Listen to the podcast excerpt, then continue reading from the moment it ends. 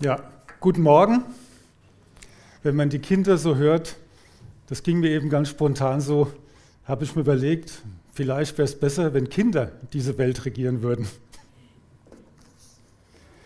Sein Name ist Friedensfürst. Das ist das Thema unseres Gottesdienstes heute.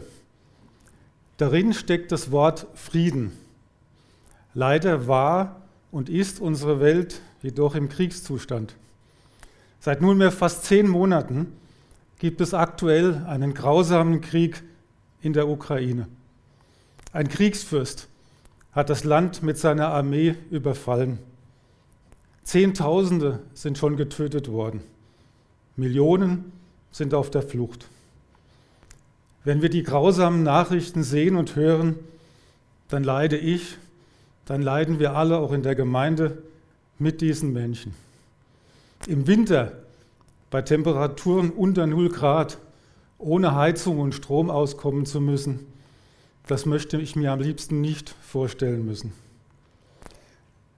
Meine Frau Gudrun und ich, wir erteilen einmal in der Woche Deutschunterricht für Geflüchtete aus der Ukraine. Vorletzte Woche erzählten wir den Teilnehmerinnen, wie in Deutschland das Weihnachtsfest und der Beginn des neuen Jahres gefeiert wird. Dazu gehört bei uns das neue Jahr an Silvester mit Raketen und Böllern zu begrüßen. Eine der Teilnehmerinnen bemerkte dazu mit einem traurigen Tonfall und sehr sarkastisch, in der Ukraine haben wir derzeit jeden Tag Silvester. Ich möchte an dieser Stelle für die Ukraine beten. Wer kann, möge dazu aufstehen.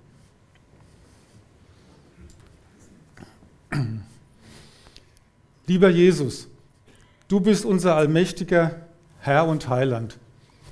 Du bist unser Friedensfürst.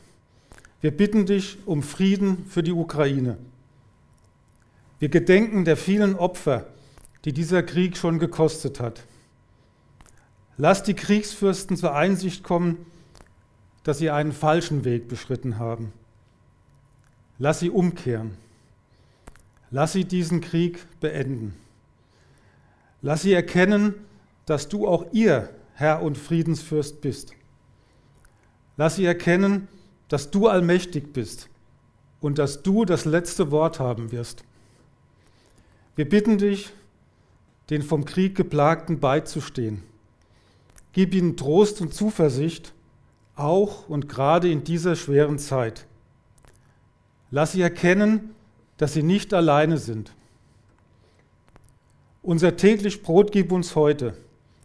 Darum bitten wir dich heute ganz besonders für die Millionen Menschen, die aufgrund des Krieges in der Ukraine Hunger leiden. Gib unseren Politikern in Deutschland und anderen Ländern, die diesen Krieg verurteilen, die Klugheit und Weisheit, die sie jetzt dringend brauchen, um die richtigen Entscheidungen zu treffen. Lieber Jesus, du bist der allmächtige Friedensfürst. Dein Reich möge kommen und dein Wille möge geschehen. Danach sehnen wir uns als Christen in der ganzen Welt. Du sollst als Friedensfürst über allem stehen. Amen.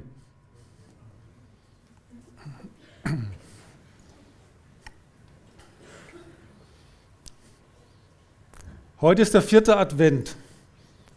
Advent bedeutet Ankunft. Wir freuen uns über die erste Ankunft unseres Herrn Jesus Christus vor nunmehr circa 2022 Jahren. Die Adventszeit erinnert uns daran. Am nächsten Samstag feiern wir Weihnachten in Gedenken an den Geburtstag Jesu. Weihnachten ist für uns Christen ein Freudensfest. Weihnachten ist Party für Jesus. So lautet der Titel eines Kinderliedes, das wir schon oft im Weihnachtsgottesdienst in unserer Gemeinde gesungen haben. Ich finde dieses Lied wunderschön, weil es mit so viel Freude und Begeisterung gesungen werden kann. Es setzt auch einen deutlichen Kontrapunkt zu der in der Regel ziemlich dunklen und kalten Jahreszeit, in der Weihnachten traditionell gefeiert wird. Wir feiern die Ankunft und den Geburtstag von Jesus Christus, unserem Heiland und Herrn. Schon lange vor dessen Ankunft in der Welt hat der Prophet Jesaja auf sein Kommen hingewiesen. In Jesaja 9, Vers 5 findet sich folgende Prophezeiung. Denn uns ist ein Kind geboren, ein Sohn ist uns geschenkt. Er wird die Herrschaft übernehmen. Man nennt ihn wunderbarer Ratgeber, starker Gott, ewiger Vater, Friedensfürst. Wunderbarer Ratgeber, starker Gott, ewiger Vater, Friedensfürst. Das sind die Namen, mit denen der Prophet Jesaja Jesus Christus ankündigt. Das sind jedoch nicht nur schlichte Namen, so wie Paulus oder Petrus oder Thomas, Uwe oder Manfred. Die Namen, die Jesaja hier erwähnt, gehen weit über das hinaus, was man gewöhnlich als Name bezeichnen würde. Sie enthalten Adjektive wie wunderbar, stark und ewig und beschreiben damit auch das Wesen und den Charakter unseres Herrn Jesus Christus. Die heutige Predigt ist die letzte in unserer Predigtreihe Sein Name ist. Letzte Woche hat uns Michi Fobbe auf eindrucksvolle Weise die Bedeutung von Jesus als dem ewigen Vater nahegebracht. Heute möchte ich versuchen darzulegen, warum Jesaja Jesus als einen Friedensfürsten ankündigt. Was ist das, ein Friedensfürst? Darin steckt das Wort Frieden. Was ist Frieden? Wikipedia definiert Frieden über das Gegenteil von Frieden. Danach ist Frieden schlicht die Abwesenheit von Krieg. Wenn das Gegenteil von Frieden Krieg ist, dann ist das Gegenteil eines Friedensfürsten ein Kriegsfürst. Jesus Christus kam als allmächtiger Friedensfürst in die Welt. Kann man daraus schlussfolgern, dass die Anwesenheit eines allmächtigen Friedensfürsten wie Jesus automatisch die Unterlegenheit von Kriegsfürsten und die Abwesenheit von Krieg in unserer Welt bedeutet? Geschichte und Gegenwart zeigen uns, dass das leider nicht zutrifft. Evangelium heißt frohe Botschaft. Die Botschaft Gottes ist eine Botschaft der Liebe zu uns Menschen. Gottes Liebe ist eine bedingungslose, eine einseitige und auf andere zentrierte Liebe. Gott tritt dabei in Vorleistung. Er liebt uns unabhängig davon, wie wir auf seine Liebe reagieren. Er gibt uns in Jesus Christus das Wertvollste, was ein Vater geben kann, seinen einzigen Sohn. So steht es in Johannes 3, Vers 16. Denn Gott hat die Menschen so sehr geliebt, dass er seinen einzigen Sohn für sie hergab. Jeder, der an ihn glaubt, wird nicht zugrunde gehen, sondern das ewige Leben haben.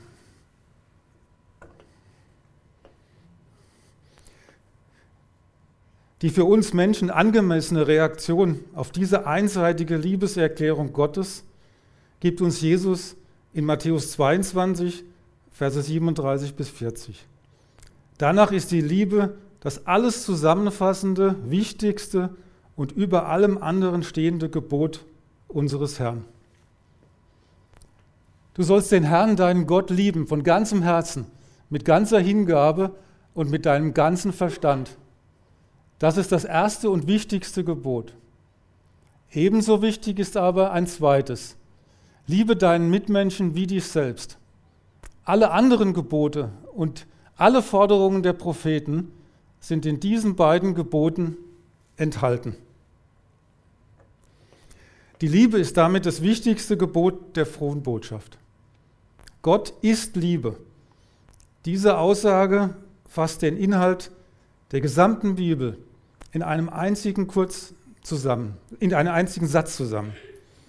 Sie findet sich im 1. Johannesbrief 4, Verse 7 bis 11.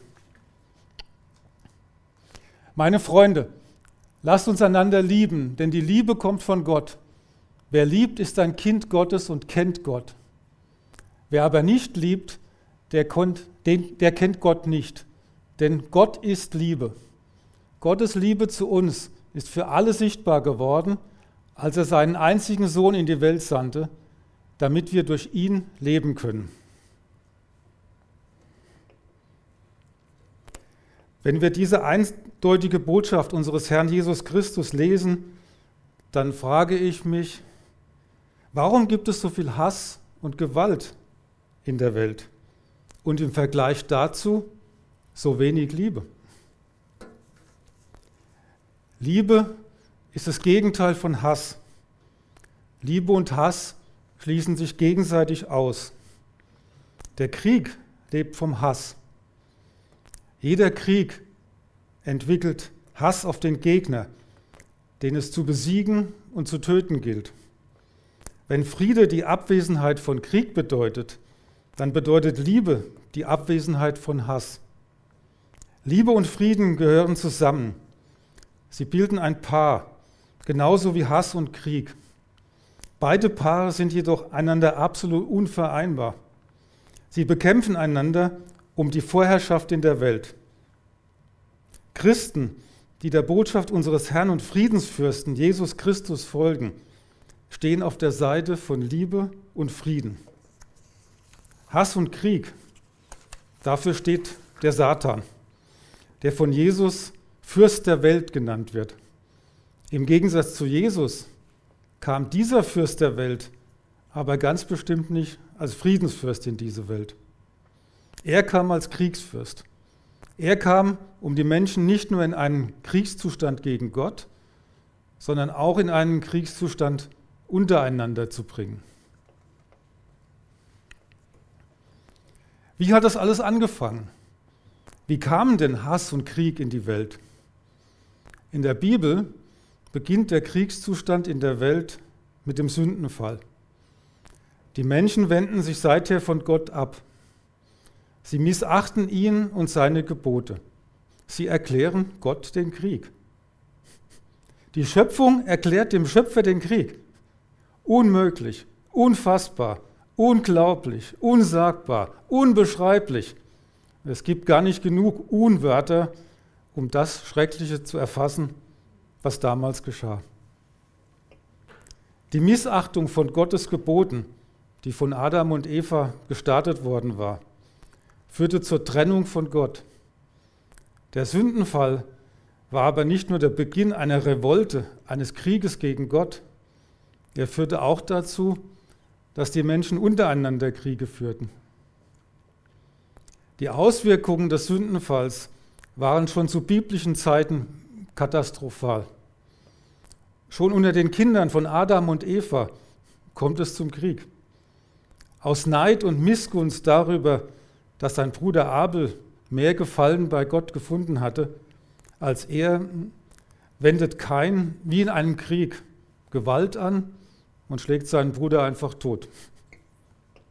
Gott ist traurig und wütend die Bibel berichtet darüber in 1. Mose 6, Verse 5 bis 7. Der Herr sah, dass die Menschen voller Bosheit waren. Jede Stunde, jeden Tag ihres Lebens hatten sie nur eines im Sinn. Böses planen, Böses tun. Der Herr war tief traurig darüber und wünschte, er hätte die Menschen nie erschaffen.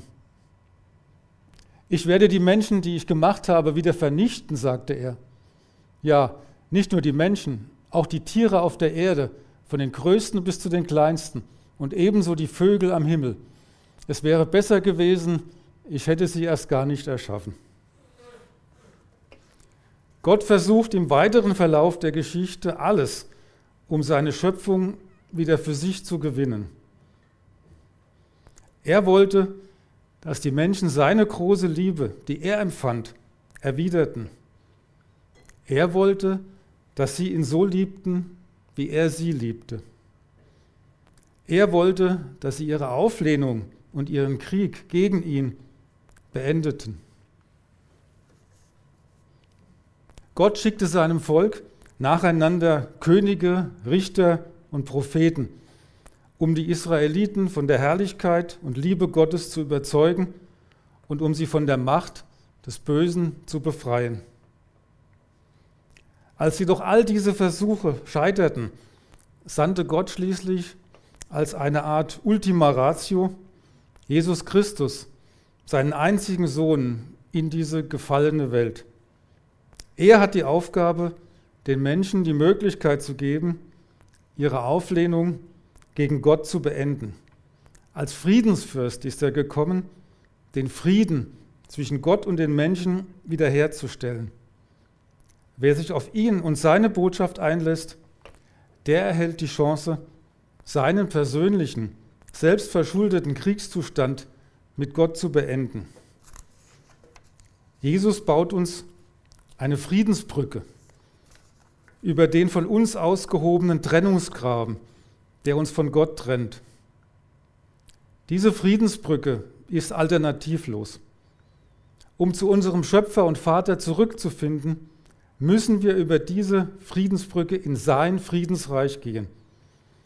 Die Worte von Jesu hierzu sind eindeutig. In Johannes 14, Vers 6 sagt er seinen Jüngern, ich bin der Weg und die Wahrheit und das Leben. Niemand kommt zum Vater, denn durch mich. Wir sind aufgefordert, den Kriegszustand mit Gott zu beenden. Jesus will, dass wir über seine Friedensbrücke gehen und so zu Gott zurückfinden. Das ist die wichtigste Aufgabe, die Jesus übernommen hat, als er in die Welt kam. Es ist jedoch nicht die einzige. Er kam als Friedensfürst nicht nur, um uns mit Gott zu versöhnen, sondern auch, um uns seine Friedensbotschaft in unsere Herzen zu pflanzen und uns so davon abzuhalten, untereinander Kriege zu führen. Die Macht des Satans lässt sich an der Blutspur erkennen, die Hass und Krieg in der Geschichte hinterlassen haben. Besonders grausam und verstörend war es, wenn sogar die Vertreter Gottes auf Erden als Kriegsfürsten mit eigenem Militär auftraten und brutale Kriege führten, anstatt dem Vorbild Jesu und seiner Botschaft des Friedens zu folgen. Jesus kam als Friedensfürst in die Welt seine Aufgabe war und ist es, Frieden in die Welt zu bringen. Wie war Jesus als Friedensfürst? Was hat er getan, damit wir als seine Schöpfung seine Aufgabe und seine Botschaft erkennen können? Die Bibel gibt uns einige Beispiele für diese Botschaft. Als Jesus im Garten Gethsemane verhaftet wurde, ergriff Petrus sein Schwert und versuchte, seinen Herrn mit der Waffe in der Hand zu verteidigen. Doch Jesus befahl ihm, steck dein Schwert weg. Wer Gewalt anwendet, wird durch Gewalt umkommen. In der Luther-Übersetzung steht hier der noch bekanntere Satz, wer das Schwert nimmt, wird durch das Schwert umkommen. Jesus verbot seinem Jünger Petrus, einen bewaffneten Kampf, einen Krieg mit den Feinden zu beginnen. Er wollte Frieden und keinen Krieg. Trotz seiner Allmacht, die er als Sohn Gottes hatte, verzichtete er als Friedensfürst auf jedwede Anwendung von Gewalt. Er drohte sogar mit den Folgen von Gewalt, als er sagte, wer Gewalt anwendet, wird durch Gewalt umkommen.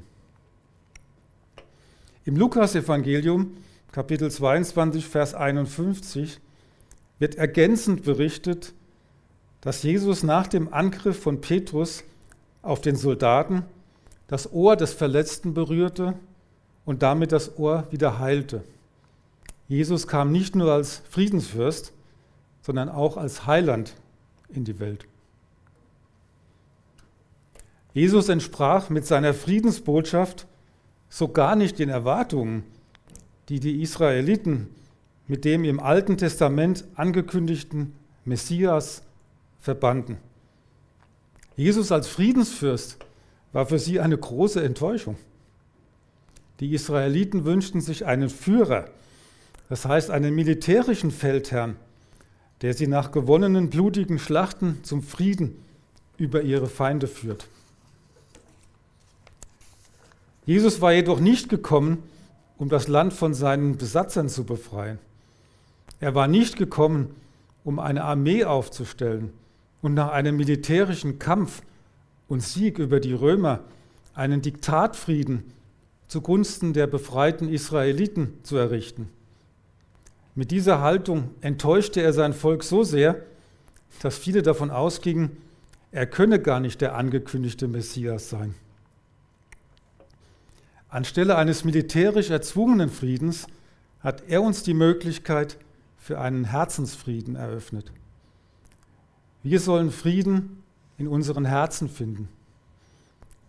Dieser Frieden kann nicht durch einen militärisch gewonnenen Krieg gegen eine Besatzungsmacht erzielt werden. Er kann nur erreicht werden, wenn wir die Friedensbotschaft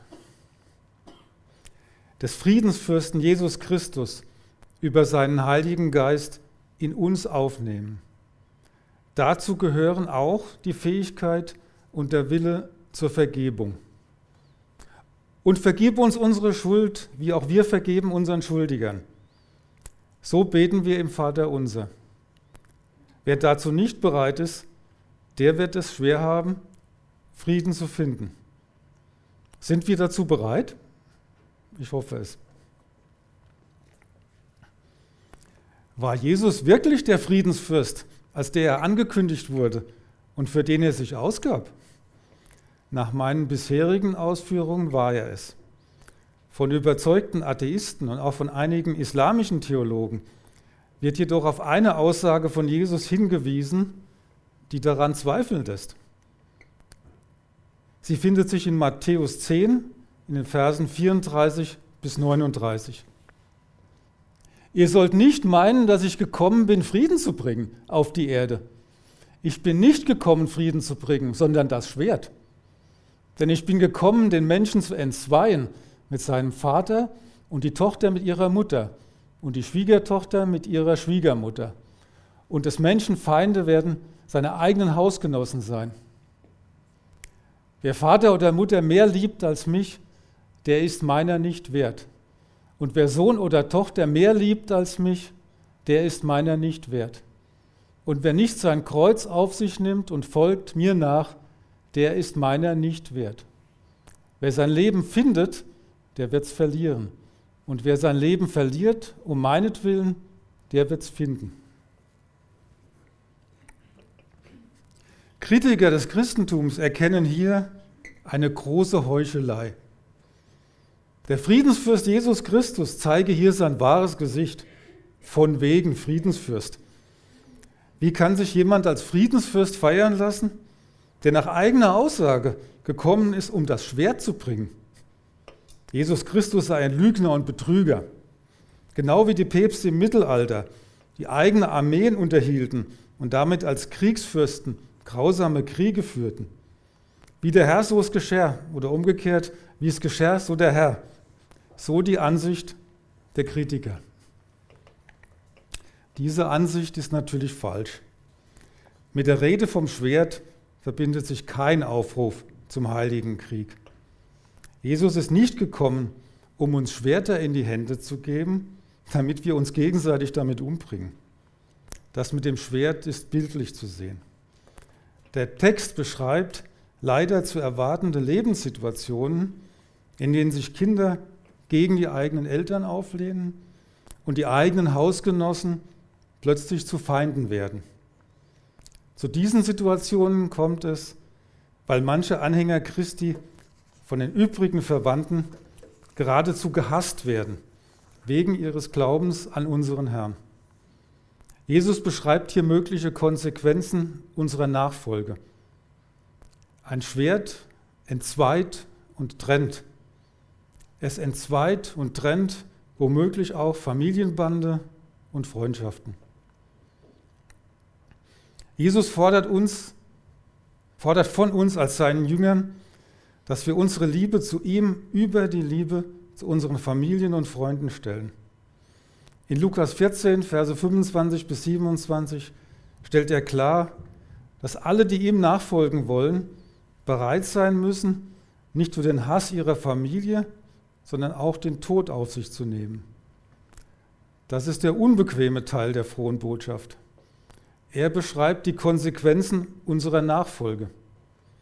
Eine Aufforderung zum Schwerterkampf ist das aber ganz bestimmt nicht. Es geht darum, trotz massiver Anfeindungen in der Welt treu zu unserem Herrn und Friedensfürsten zu stehen. Unsere Belohnung wird größer als alle Widrigkeiten sein. Wir werden das ewige Leben erhalten. Außer dem Krieg gegen Gott und den Kriegen untereinander leben die Menschen auch noch im Kriegszustand mit der Natur, einem weiteren Teil der Schöpfung unseres Herrn. Der letzte deutsche Kaiser Wilhelm II. war als oberster Kriegsherr im Ersten Weltkrieg nicht nur verantwortlich für den Tod von Millionen von Soldaten, als fanatischer Jäger hat er nachweisbar darüber wurden Statistiken geführt, persönlich im Lauf seines Lebens ca. 70.000 Wildtiere getötet. Bei einem Besuch des historischen Rathauses der Stadt Glasgow in Schottland zeigte mir eine Fremdenführerin vor einigen Jahren voller Nationalstolz den Seidenholzsaal. Für dessen prunkvolle Holzdecken und Wände war eine bestimmte Baumart die es weltweit nur in der damaligen Kolonie Australien gab, ausgerottet worden. Den gesamten Baumbestand dieser Art hatte man im 19. Jahrhundert für den Rathausbau abgeholzt und nach Schottland gebracht. Um die Erträge von Nutzpflanzen für die Ernährung zu steigern, führen wir einen Krieg gegen sogenannte Schädlinge. Mit Pestiziden töten wir vorsätzlich alles, was den Fehler macht, zur falschen Zeit am falschen Ort wachsen, gedeihen und leben zu wollen. Ganze Tier- und Pflanzenarten wurden mit Giften und erntefreundlichen Monokulturen bereits ausgerottet, beziehungsweise stehen kurz vor der Ausrottung. Gott hat uns die Verantwortung für seine Schöpfung nicht übertragen, damit wir sie zerstören, sondern damit wir friedlich in ihr und mit ihr leben. Die drei Beispiele ließen sich beliebig erweitern. Sie zeigen, dass wir auch mit der Natur in einem Kriegszustand leben. Wir vernichten Teile der Schöpfung Gottes. Wir vernichten die Natur. Darin steckt das Potenzial, dass wir uns am Ende selbst vernichten. Jesus als der Friedensfürst möchte, dass auch dieser Kriegszustand beendet wird. Diese von Kriegen heimgesuchte Welt sehnt sich so sehr nach Frieden. Wir brauchen Jesus, den Friedensfürsten. Nur er kann uns den Frieden bringen, den wir brauchen. Seinen Frieden. Ich bin so froh, dass Jesus als unser Friedensfürst in diese Welt gekommen ist. Er ist unsere Chance, unseren Drei-Frontenkrieg gegen Gott, gegen uns selbst und gegen die Schöpfung zu beenden. Der wichtigste Kriegsschauplatz ist dabei jedoch ganz eindeutig unser Krieg gegen Gott. Gott ist es, der uns seinen Friedensfürsten in die Welt schickt. Von ihm sollen wir uns inspirieren lassen. Ihm sollen wir unser Ja-Wort geben. Das ist der einzige Weg, den Kriegszustand mit Gott zu beenden. Das ist der einzige Weg zu einem ewigen Frieden und einem ewigen Leben ganz ohne Krieg. Die Botschaft von Jesus Christus, unserem Friedensfürsten, steht für Frieden durch Liebe. Er gibt uns seinen Frieden. In Johannes 14, Vers 27 spricht er zu seinen Jüngern. Auch wenn ich nicht mehr da bin, wird doch der Friede bei euch bleiben. Ja, meinen Frieden gebe ich euch. Einen Frieden, den euch niemand sonst auf der Welt geben kann. Deshalb seid nicht bestürzt und habt keine Angst. Die Kriege auf Erden, die Kriege der Menschen untereinander, kommen und gehen. Sie sind unser ständiger Begleiter in dieser Welt. Wir leiden sehr unter dieser Begleitung. Der Friede mit Gott, der steht darüber. Er ist ein ewiger Friede. Er hat Ewigkeitswert. Lasst uns zum Abschluss beten. Lieber Jesus, dein Reich komme, dein Wille geschehe. So hast du uns gelehrt zu beten. Dein Reich, das ist das Reich eines Friedensfürsten. Dein Reich ist ein Friedensreich. Du bist unser Friedensfürst. Dir allein wollen wir folgen. Wir beten für die Beendigung aller Kriege in der Welt. Lass den Friedensgedanken in unseren Herzen und Köpfen groß werden. Lass auch die aktuellen Kriegsfürsten erkennen, dass sie sich auf den falschen Weg begeben haben. Amen.